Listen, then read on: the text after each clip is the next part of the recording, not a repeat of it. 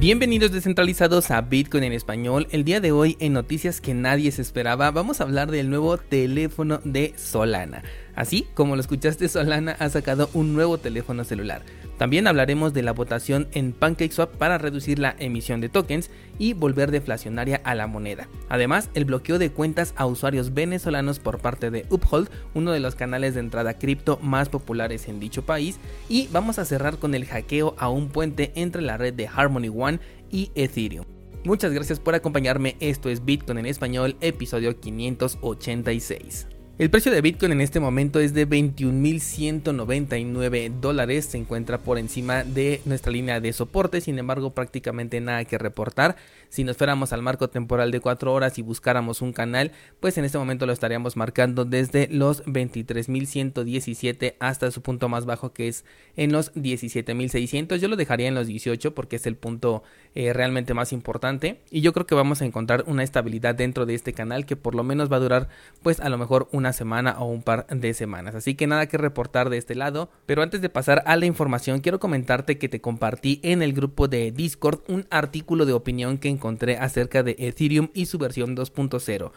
Me parece muy importante que lo leas, sobre todo si tienes una confianza en este proyecto. Te invito a leerlo más que nada para no involucrar opiniones personales, pues tú ya conoces bien mi postura al respecto de Ethereum y también te voy a dejar el enlace al artículo en las notas de este programa para que lo puedas leer. Me parece muy interesante, es un artículo muy cortito, así que te lo recomiendo. Ahora sí vamos con la información y si te estabas preguntando por qué Solana no era capaz de resolver sus problemas y por qué se sigue cayendo a cada rato e incluso estando en riesgo de un colapso por culpa de una sola ballena, esto es porque han dedicado sus esfuerzos a crear un celular. El CEO de Solana presentó un nuevo teléfono inteligente con el sistema operativo de Android que busca cubrir las necesidades de la popularmente llamada Web 3.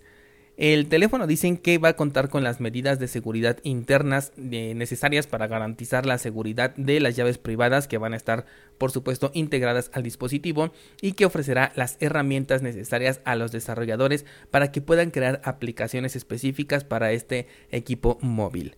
Sabes, desde hace mucho tiempo eh, tuve la idea de por qué no un teléfono móvil que estuviera ligado a unas claves privadas y al cual no se pudiera acceder sin el correspondiente conjunto de llaves o bien de palabras de recuperación. Sobre todo yo lo que pensé estaba enfocado a desincentivar el robo de estos dispositivos, por lo menos aquí en México es algo muy recurrente y por eso se me vino a la mente. Por ahora es algo que sigo sin ver y por supuesto no lo tiene el teléfono de Solana, pero considero que sería una aplicación interesante que realmente ofrecería un diferencial en un dispositivo móvil, aunque las empresas pues yo creo que no les conviene porque eso significaría menos ventas.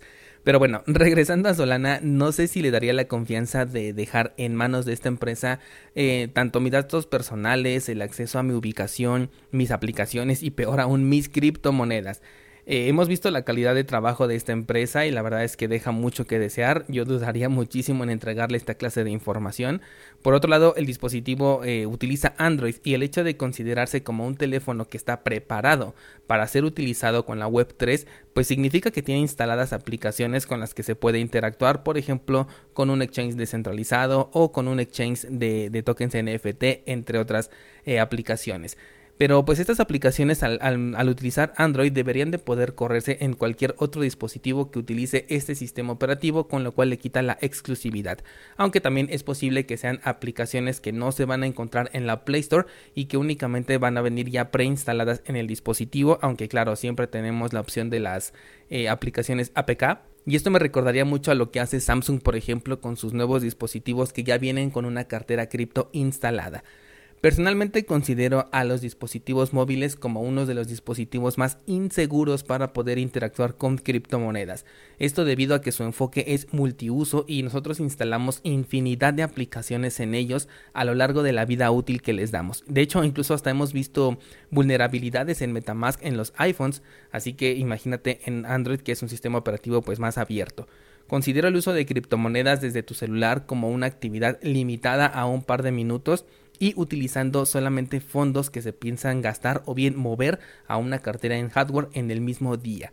Por ello, para mí resulta pues muy poco atractivo que tener un dispositivo que me brinda el acceso a aquello que yo ya tengo en mi computadora, pero con un riesgo exponencialmente más grande. El equipo si te interesa tendrá un costo de mil dólares y ya está disponible para su preventa. El nombre del dispositivo es Saga. Pasemos a otra noticia y ahora nos mudamos a una de las aplicaciones más populares de la BNB Chain que es PancakeSwap. Un exchange descentralizado que es como el equivalente a Uniswap pero en la red de Binance, el cual tiene su propio token que ahora quieren convertir en deflacionario a través de una propuesta de gobernanza se pretende limitar la emisión del token para que la cantidad quemada por bloque sea mayor a la cantidad que se está acuñando. Será algo más o menos similar a lo que vimos con la EIP 1559 de Ethereum, en donde se busca el objetivo de reducir el circulante de manera arbitraria. La votación va a terminar el próximo sábado, este 25 de junio, y en caso de no ser aprobada van a ofrecer una segunda alternativa pero con el mismo objetivo. Personalmente no creo que tengan que hacerlo, pues al momento de grabar este episodio la encuesta prácticamente está arrasando por un voto positivo y es que este tipo de votaciones, la verdad, a mí se me hacen muy curiosas porque prácticamente te están preguntando, hey, tú que tienes tokens de X proyecto, ¿quieres que sea más fácil que suba de precio y que puedas obtener ganancias en el corto plazo? Y pues la respuesta es tan obvia como los resultados de la encuesta hasta este momento. De cualquier forma, eh, si tienes Cake en tu portafolio, esto te puede beneficiar y debo decir que estoy dentro de este grupo de personas con mis 7 tokens que tengo porque me los quedé después de grabar una clase en donde expliqué el tema de los pools de liquidez en un curso sobre exchanges descentralizados. El ejemplo lo hice justamente utilizando esta moneda y después el token bajó de precio, por lo cual me lo quedé esperando una revalorización y me quedé finalmente atrapado. Así que esperaré que se revalorice para poder vender y salirme de este proyecto porque pues personalmente no lo quiero en mi portafolio. Pasemos ahora a una noticia que afecta a los venezolanos y es que la empresa de Uphold emitió un comunicado a sus clientes en donde en primer lugar les avisaba que van a dejar de brindar servicio a los usuarios venezolanos y después aclaran su inconformidad con dicha acción, a la cual se ven obligados debido a las duras regulaciones con los servicios estadounidenses, sobre todo porque Venezuela había sido uno de los mercados más importantes para esta empresa. No sé si la medida aplique para la nacionalidad venezolana o bien para la ubicación del usuario. Ayer justo un descentralizado me preguntaba al respecto diciendo que utiliza Uphold pero desde Chile siendo que él es venezolano. Y en el pasado ya hemos visto como ciertas empresas rechazan el servicio a personas con la nacionalidad venezolana sin importar su lugar de residencia. Un caso que debo decir es completamente lamentable. En cualquiera de los dos casos, mi sugerencia es que si tú tienes fondos en esta, en esta empresa, pues saques tus fondos de ahí y de cualquier otro servicio centralizado que se pueda ver envuelto tanto en este tipo de regulaciones como obligaciones, sobre todo para que no pongas en riesgo de bloqueo tus fondos. La gran ventaja de que esta noticia se dé en este sector, pues es que tenemos la solución y se llama Bitcoin. Por último, hablemos de un reciente hackeo ocurrido en un puente entre la red de Harmony y la red de Ethereum, y es que 100 millones de dólares en altcoins han sido robados en este puente. Eh, primero quiero aclarar que los puentes no indican una vulnerabilidad en un protocolo, o sea que esto no es ni problema de seguridad de Ethereum ni tampoco problema de seguridad de Harmony, sino que es de una aplicación la cual basaba su seguridad en un esquema multifirmas único que tiene una eficiencia bastante baja. No sé si te acuerdes, por ejemplo, lo que ocurrió con el puente de Axie Infinity hace también un par de meses, que también hubo un robo impresionante, el cual requería un esquema de 5 de 9 firmas para poder ser vulnerado y así lo fue.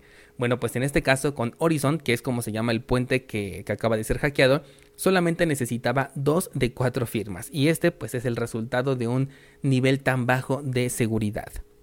Vitalik Buterin aprovechó y dijo al respecto que el robo en puentes puede poner en riesgo la seguridad de incluso las redes involucradas porque se prestaba a un posible ataque del 51%, ya que estamos hablando normalmente de eh, proyectos que tienen una prueba de participación.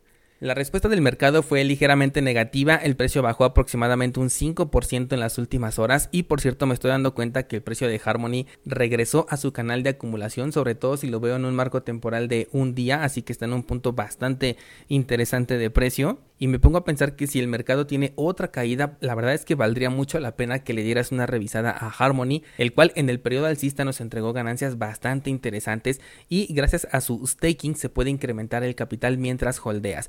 Yo todavía tengo mi posición en esta cripto, yo este, sigo holdeando, sigo haciendo staking y aunque me resulta muy tentador en este momento el precio, bueno, sobre todo si ocurre un nuevo movimiento bajista porque se acercaría al nivel de soporte del canal de acumulación, voy a respetar mi decisión de no invertir en más que tres proyectos. Ya te dije cuáles son mis tres eh, principales en este momento, ya que finalmente con el staking del balance que ya tengo, pues es como si estuviera comprando a todo este nivel de precios en los que va bajando.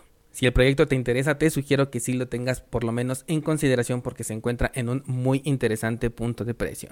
Hasta aquí con la información de esta semana. Cualquier comentario que me quieras hacer llegar, te leo por supuesto en el grupo de Discord. Y no olvides leer la nota sobre Ethereum que te compartí, tanto en el grupo de Discord como en las notas de este programa. Me parece súper interesante que la leas.